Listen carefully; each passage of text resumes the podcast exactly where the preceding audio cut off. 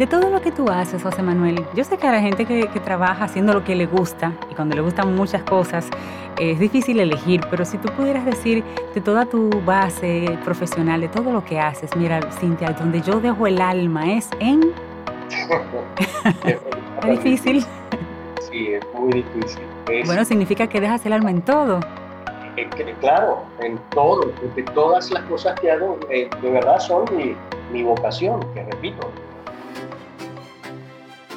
Hola, bienvenidos a Creando Mundos, el podcast de World Voices. Soy Cintia Ortiz. En este episodio estaremos conversando con José Manuel Vieira, narrador de documentales en History desde hace 20 años. Él es licenciado en comunicación social, actor de teatro, doblajes, radio, cine, voz de marca y caracterizaciones para toda Latinoamérica, voz del canal Cinemax de HBO por casi 10 años, narrador de fútbol en radio y televisión, coach de actuación y locución. Estaremos conversando sobre cómo el conocimiento transversal puede sumar a tu carrera profesional. Bienvenidos a Creando Mundos. Hola José Manuel, gracias por conversar con nosotros en el día de hoy. Y nuestro tema y el tema que queremos hacer llegar a nuestra audiencia es el conocimiento transversal, que en la edad adulta parece apoyar la mayoría de las carreras profesionales, aunque originalmente no se planteen así. Entonces, entrando en materia directamente en tu caso, ¿cuáles actividades tú recuerdas haber desarrollado a través de tu infancia o tu adolescencia o tu adultez temprana que tú sientas que ahora apoya tu carrera profesional como talento de voz? Pues, eh, pues primero agradecerles, Cintia y Reinaldo, por, por esta, oportunidad de conversar entre colegas y amigos, nuevos amigos, un honor para mí. Y, y bueno, respondiéndote, eh, pues justamente lo que hacía de niño como un juego, nunca me lo imaginé, nunca fue mi sueño, mi, mi meta, mi objetivo, eh, trasladarlo a, en la adultez o en la temprana juventud a, a una forma de vida, de, de sustento, de, eh, para nada. Pero todo, todo, absolutamente lo que hacía de niño, que lo hacía solamente para mí, porque era, bueno, todavía soy muy tímido, eh, todo lo que hacía, o bien solamente para mí, o cuando mucho para eh, compartir con algún, algún amigo, pero no mucho más allá, es decir, nunca un entorno mucho más amplio, ni siquiera familiares ni nada, que era, era eh, imitar voces de lo que escuchaba en televisión, en radio, era eh, un poco más adelante incluso hacer, jugar con mis muñecos, figuras de acción y hacía mis propias películas, series con los personajes, es decir, uno eh, en ese ejercicio imaginativo eh, solamente lúdico, es decir, por, por jugar, pues eh, hacia sus propios guiones, sus propias... Y, y, un poco más adelante, ya cercano a la, sí, digamos en la preadolescencia, y con uno o dos amigos, no más, contaba chistes, imitaron ya más gente eh, conocida en común, figuras públicas de, la televisión o de la política inclusive, y también como parte de ese juego, eh, en, para la época en cassette, grabábamos eh, una especie de radionovelas, claro, con temas de, de los que nos gustaban a nosotros que éramos niños y adolescentes, es decir, eh, series de acción o episodios de, de misterio, inclusive, eh, todo ese tipo de cosas que era simplemente un juego, pero era actuación realmente. Pero nunca, como siempre lo repito, cuando me preguntan cómo hizo realidad su sueño de ser eh, actor de doblaje, de ser locutor comercial, de ser narrador de fútbol, actor de teatro, y, la verdad es que nunca fue, eh, nunca tuve esa claridad, no tengo ese mérito de tener, eh, de haber tenido siempre una, una meta muy clara vocación, ni siquiera sabía cuál era mi vocación. Yo me gradué de, bachiller y no sabía qué quería hacer con mi vida, no sabía qué carrera estudiar, eh, nada me, me, llamaba mucho la atención, todo lo que tenía matemáticas para mí era, matemáticas, química, física para mí era horrible. Pero terminé estudiando comunicación y una vez más, como me ha sucedido siempre en la vida, creo mucho en el destino y creo mucho en la suerte, yo sí creo mucho en la suerte, eh, siempre ha habido alguien que casi que me toma de la mano y me pone en el camino que hoy en día, o los caminos que hoy en día recorro. Y, y bueno, me sucede eso. Hoy en día ejerzo eh, todo lo que hice y que fue una especie de... De, juego para ti. Sí, de juego y que terminó siendo eh, una especie de taller autodidacta, empírico, que, que hice no conscientemente, sino por juego, eh, hice desde la niñez. Entonces todo eso ahora lo hago como una, una profesión, un oficio, pero con la misma pasión y emoción eh, que, que, cuando era niño y lo hacía como, como un juego. Buenísimo, buenísimo. Es la vocación. claro que sí. Y ya tú mencionabas eso, eres actor, actor de teatro, actor de doblaje, pero también eres coach de talentos, eres narrador de fútbol, que de eso hay que hablar también, y narrador documental. Eh, como voz, para las personas que nos estén escuchando, eres la voz de, un documental que yo no me pierdo, una serie que no me pierdo que es Alienígenas Ancestrales. Ahí llegaremos también. Pero cuéntame un poquito, ¿qué tan importante ha sido la, la diversidad de proyectos? porque son muy diferentes, la diversidad de esos proyectos en los resultados finales, es decir, eh, realizar uno, ¿te apoya de alguna forma para aprender una habilidad que te ayude en otro? Sí, sí, sí, sí. Para mí todas estas actividades, incluso la del narrador de fútbol, que a mucha gente le suena eh, a alguien de, que me conoce solamente, no sé, del lado del teatro, eh, se sorprende todavía. Me encuentro gente que es muy diferente, José Manuel.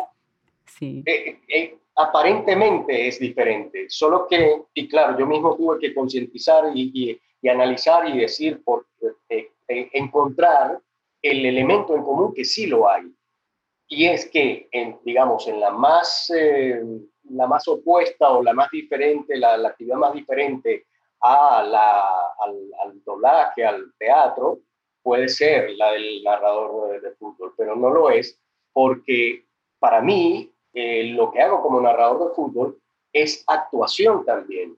Para mí eh, es un personaje más de lo que hago como actor. Y de hecho lo construí como uno construye un, un, personaje en la actuación, en teatro, en, en, televisión, cuando el, el, proyecto lo permite, que uno vaya eh, construyendo el personaje, pues así mismo lo hice con el, el narrador de fútbol, eh, eh, incluidas frases que, que, me, que, me, distingan, que me diferencien, que además las he buscado del lenguaje teatral, entonces, por ejemplo, yo cuando comienzo el partido digo, eh, se abre el telón, primer acto de la función, y así va. Ya, claro. primer tiempo del partido y yo digo, fin del primer acto, vamos al intermedio. y así, cuando termina el partido, digo telón final, se acabó la función, ta, ta, ta, ta. La marquesina definitiva dice República Dominicana cero, Venezuela cero, para no herir susceptibilidad Muy inteligente. Mira, José Manuel, si tú eres narrador de fútbol, es porque te gusta el fútbol, jugabas fútbol. ¿Por qué no eres narrador? ¿Por qué no eres jugador de fútbol? Eh, profesional, te refieres, ¿no? Pregunta. Bueno, eh, la respuesta más directa hoy en día, te puedo decir, porque el destino no me lo tenía marcado como me tiene marcado todo esto, todo esto que hago. Pero sí, eh, no sé si es una respuesta a tu pregunta, pero sí me hubiera gustado mucho ser y en algún momento de, de, mi vida eh, lo, lo, pensé, era, me hubiera gustado hacerlo. Pero bueno, hay muchos factores aparte del destino o, dentro de eso que tiene marcado el destino. Eh, bueno, había muchas cosas que no, que no, eh, falta de confianza en mí mismo, en, en eso, eh, mis características, incluso fisonómicas, eh, no, son las ideales, no es decir, no tengo estatura, corpulencia suficiente como para, para, para el, fútbol profesional. Es decir, había cosas allí que, simplemente, bueno, nada, por aquí no va, por aquí no va a ser, no sé por dónde va a ser, que terminó siendo todo lo que hago, pero para aquel momento, que no sé, tendría 17 años, eh, cuando tuve incluso algún acercamiento a, entrenamiento con un equipo, eh, con dos equipos profesionales, pero no, no, pasé de allí. Sin embargo, eh, en este nivel amateur que, que, he jugado toda la vida y juego todavía, he tenido la oportunidad de justamente de participar en, en torneos, en equipos con grandísimas ex figuras del fútbol profesional y de la selección venezolana, bueno. internacional, en fin, la verdad es que, y todavía como narrador de fútbol, yo tengo una visión, aparte del actor, que por eso solamente me gusta narrar, sabes que hay eh, narrador y comentarista, y son dos roles distintos, la gente lo confunde, él es comentarista, no, yo solamente soy narrador, hay quien hace los dos roles. Eh, y unos somos solamente narradores y otros son solamente comentaristas. No vamos a entrar aquí en, en las diferencias, pero sí puedo decir que el narrador, y por eso es que me gusta, es como un cuentacuentos, porque yo describo, no, no tanto analizo, que es lo que más hace el comentarista, sino que yo cuento lo que está sucediendo en el momento y trato de transmitir todas las emociones, porque eso es un actor, simplemente es transmitir emociones. Sí, sí. Y eso es lo que me permite ser narrador. El comentarista, el trabajo del comentarista es un poco más, más frío, más analítico, más, eh, no sé, y esto me permite sobre la marcha ir escribiendo. Eh, para eso necesito léxico, esa es otra de las cosas que de, inconscientemente o no pensando en que iba a trabajar en esto, me sirvió de niño leer mucho, mucho, mucho, muchísimos géneros.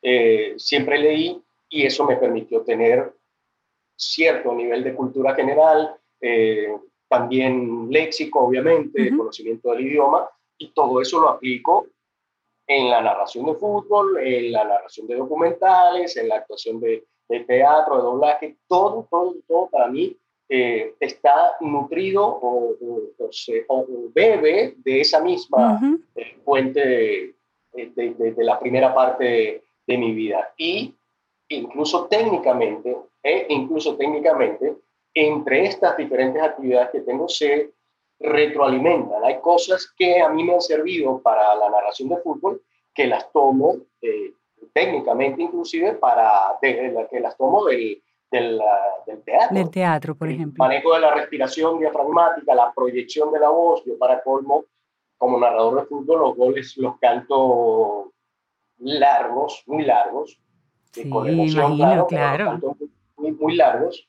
Y eso requiere un trabajo de respiración y de proyección eh, particular que me ha servido el teatro para, para eso. Y a su vez, en el teatro seguramente aplico cosas que he ido aprendiendo técnicamente, he ido aprendiendo de la narración de fútbol.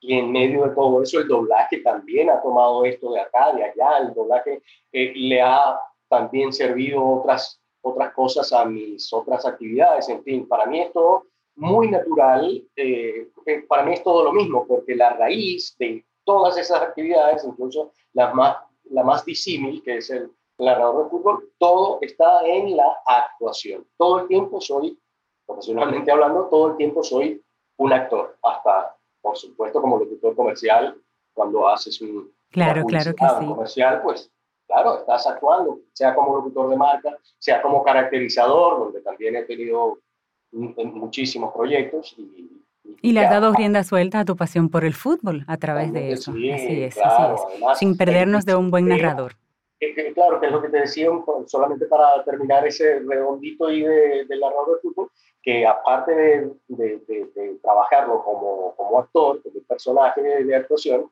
eh, como la actuación de un personaje, eh, también me queda ese, esa pasión como jugador y yo en mis transmisiones y en mis narraciones eh, veo el partido y siento el fútbol en general como espectador inclusive siempre con una parte muy importante como si estuviera en la cancha, porque quisiera estar ahí. Entonces, ah, por eso los goles los canto de una manera o los grito de una manera, porque es que soy como, yo siento que lo estoy haciendo yo y, es una perspectiva un poco Una mezcla interesante que funciona, una mezcla interesante que funciona. De todo eso, José Manuel, ¿qué fue lo primero que hiciste? ¿Comenzaste con la narración, el teatro, el doblaje? ¿Y qué fue lo eh, primero?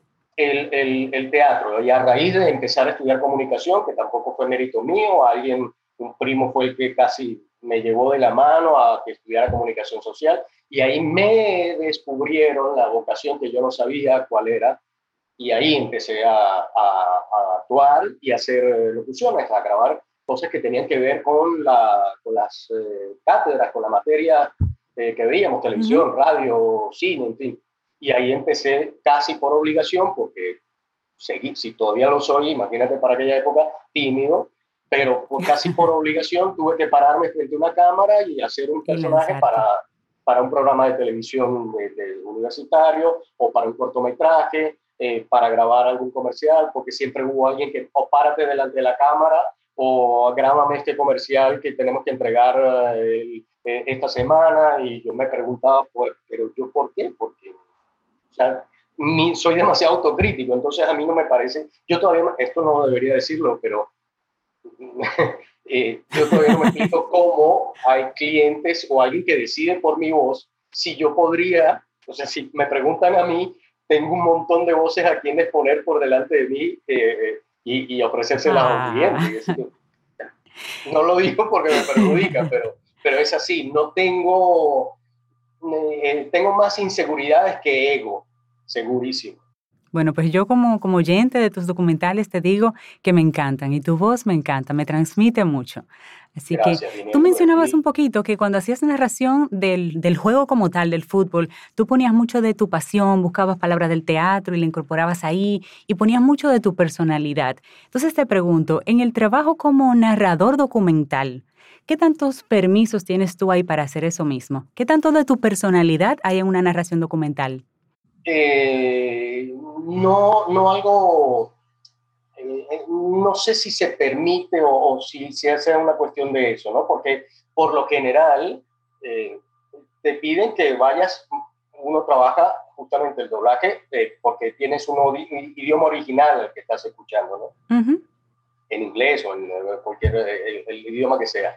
Y hay un, un, ese narrador que es la referencia, ¿no? es el, el del programa original y casi siempre eh, se espera o te piden que estés, eh, que te mantengas en, la, en las mismas tonalidades, con las diferencias idiomáticas que hay, de musicalidad, de, una serie de cosas, de fonética, claro, pero, pero con el caso específico de alienígenas ancestrales, que dentro del montón de documentales que he hecho, solamente para History, creo que ya tengo 20 años trabajando en no sé, un montón de documentales de una sola, de una, de una sola pieza, eh, otras eh, miniseries de, de, unos cuantos capítulos, es que va por 10 años ya alienígenas sí, sí, sí. Y el tema de alienígenas ancestrales para mí es muy, muy especial, me identifico mucho con ese, con ese tema, incluso por experiencias personales de, de adolescente, ¿no? Y, y, bueno, el narrador original de, en, inglés de, de, Alienígenas Ancestrales eh, trabaja de una manera un poco más distante, más fría, más... Eh, mm, y yo sentía, no sé, no fue del todo premeditado, pero el texto me llevaba y el tema y las situaciones y todos los casos que, que reporta y los análisis que hace, me, me, llevaba a sentirlo de una manera diferente y eh, no es que yo eh, me, me, haya ah, eh, puesto o haya decidido voy a hacer esto misterioso porque para que la gente, no, no, es como yo lo siento, que, que, que, que, es el, el texto y el programa en sí el que me marcó la pauta de cómo ir haciendo esa locución, que todo, que pausas, que algunas las respeto con respecto a la, al, original, ¿no? Pausa, me refiero. Pero, pero tengo mucha libertad y, y afortunadamente, eh, bueno, ha gustado. Y, eso para mí es una satisfacción grande y me encanta porque es un tema muy particular. Sí. Eh, me encanta cada vez que encuentro a alguien que es fan del tema y, bueno, obviamente de la, de la serie, ¿no? Del documental. Y de hecho yo, mi, mi siguiente cuestionamiento, mi siguiente inquietud iba por esa línea.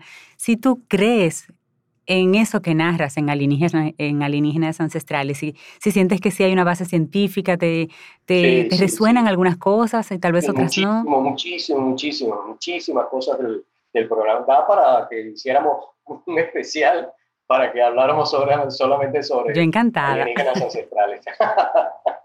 Cuando quieras. Incluso no tiene que ser en público, pero para que lo lo compartamos, yo encantadísimo. Pero, pero sí, sí, sí, me resuenan desde el primer momento. Y mira que he hecho, antes de alienígenas, llegué a hacer incluso para, para el propio canal, para History, algunos otros programas sobre el tema.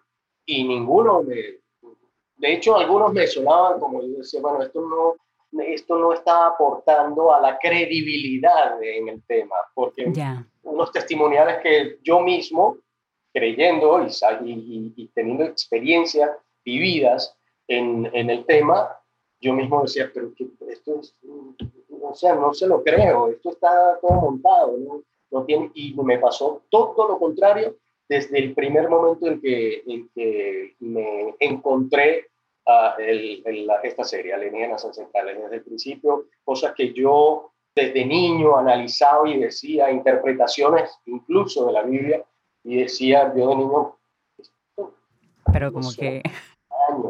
Y de grande, de grande, quiero decir, ya que en, este programa de pronto, ese misma, esa misma interpretación que yo le había dado, teniendo 8 años, y 10, 12 y 15 y así a lo largo de mi vida, eh, de pronto ahí decía, pues, los teóricos... los científicos a darle forma, claro, claro que sí. Sí, y, la explicación científica de por qué, claro, basándose en, en, el tema.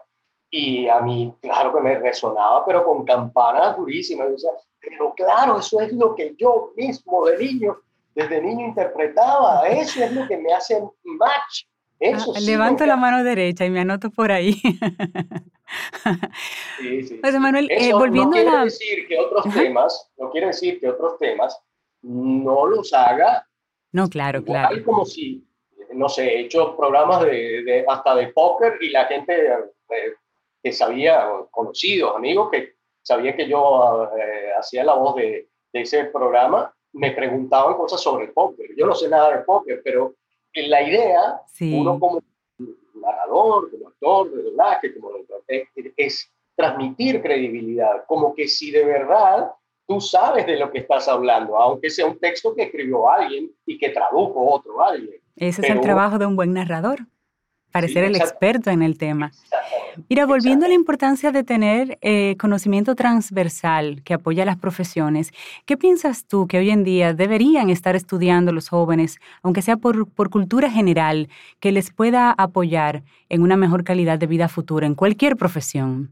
Mm, bueno, prever qué puede servir o no eh, para, para el éxito profesional mm, es difícil, o por lo menos para mí se me hace difícil. Yo apenas puedo decir qué me ha servido a mí, qué tipo de lectura me ha servido a mí, este, desde mi propia experiencia, y son muchos temas. Es decir, siempre me gustó la historia, siempre me gustó la literatura, siempre me gustó, eh, bueno, ya iba a entrar en ciencias y ahí no, ni química, ni física y matemática, como ya lo dije, pero eso incluso sobre sobre psicología, sobre sociopolítica, sobre política, inclusive, eh, todos esos temas terminan dando, bueno, ni hablar que sobre el arte, ¿no? Eh, de la, de, la, de la literatura, del arte literario, sí, sí, sí. pero, pero eh, todos esos temas eh, terminan dando que,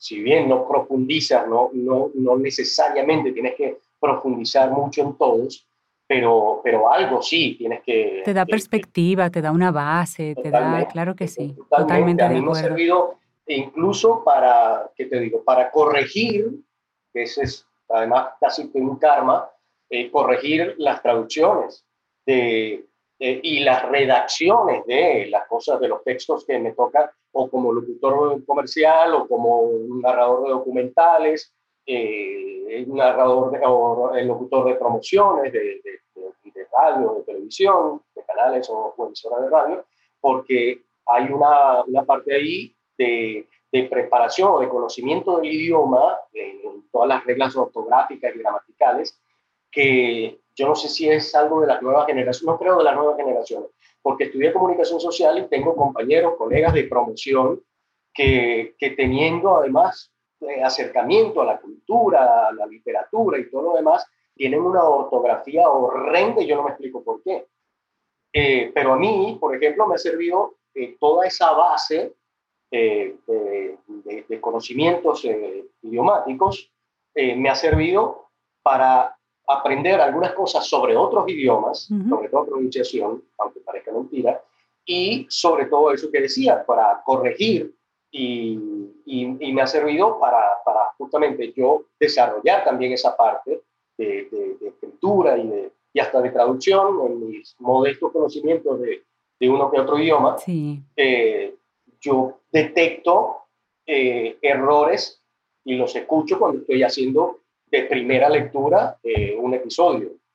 claro. Y de pronto oigo un error en una fecha eh, cosas absurdas o una redacción que no tiene una sintaxis correcta y, y tengo que detenerme y ponerme a ser yo el que Y eso lo da a tener una base, claro que sí. Claro, es que si no tuviera esa, esa, esa base, justamente esa formación, eh, ese acercamiento y, y, afinidad que tuve siempre con, con, con, la gramática, con, la ortografía, eh, no, podría, no, no, podría hacer las cosas que a mí me ha servido muchísimo. Yo respeto y no sé si me quito el sombrero y aplaudo a mis colegas que, que también son terribles en, en, ortografía, que no corrigen un texto, que lo dicen como, como les llega, pero, pero bueno, tienen éxito. Entonces, la fórmula del éxito la desconozco. Sí, es cierto, es cierto. Otros elementos entrarán en juego para, para ellos.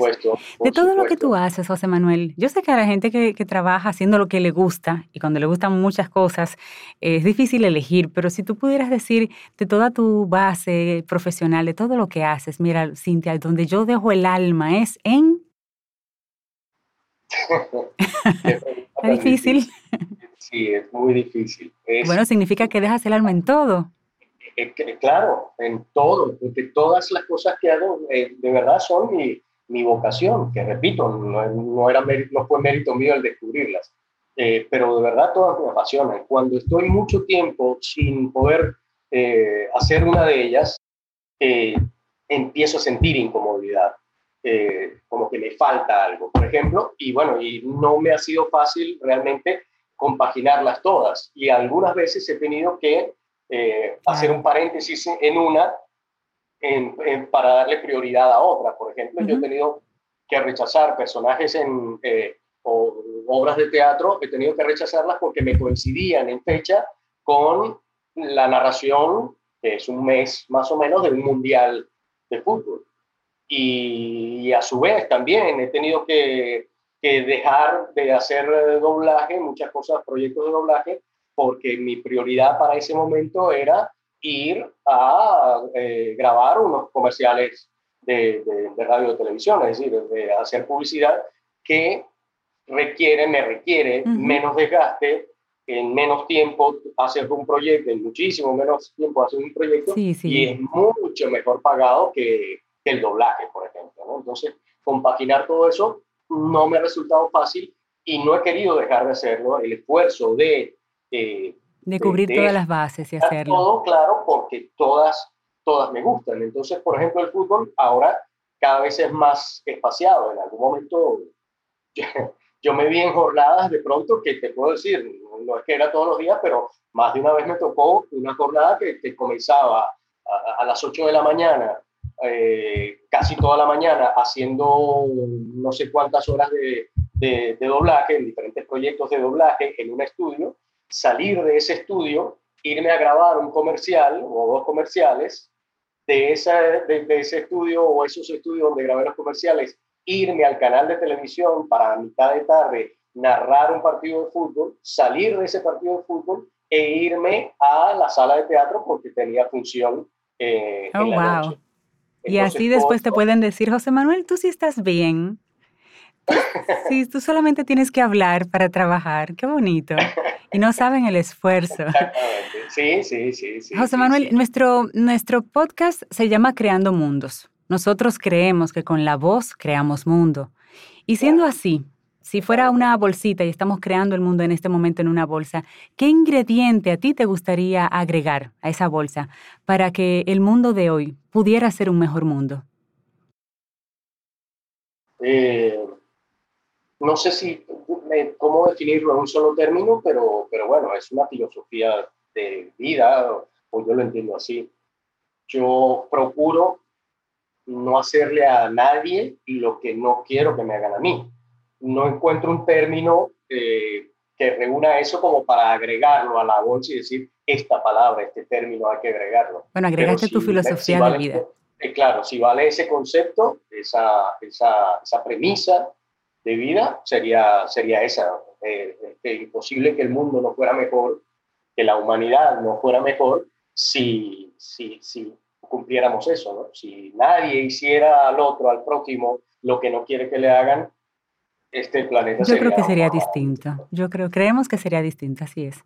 José Manuel, muchísimas gracias por tu tiempo y por conversar con nosotros, con toda nuestra audiencia, que realmente se va a nutrir y va a ser de verdad maravilloso conocer la persona detrás de la voz de tantos documentales. Te digo que aquí en República Dominicana, alienígenas ancestrales en particular, tiene un buen rating, tiene muy buen rating, pero tu voz se escucha mucho en ese canal y yo como, como seguidora del canal y de tu trabajo te digo que, que me encanta lo que haces. Así que éxitos, gracias por estar en esta edición de Creando Mundos. Un gran abrazo hasta allá para ustedes y agradecido con quienes eh, nos ven, nos acompañen en esta, en esta conversación y espero haber aportado algo. Claro que sí, claro que sí. Un honor conocerte. Igualmente. La conjunción de conocimientos diversos enriquecen la vida y la parte profesional también se ve beneficiada, ya sea por pasión, pasatiempo o simple curiosidad. Todo aquello que aprendemos queda con nosotros y suma. Atrévete a intentar cosas nuevas. Date el permiso de agregar experiencias a tu vida. El momento es siempre ahora. Encuentra nuestro podcast en nuestra web worldvoices.com.do y en las diferentes plataformas de podcast. Hasta un próximo episodio de Creando Mundos.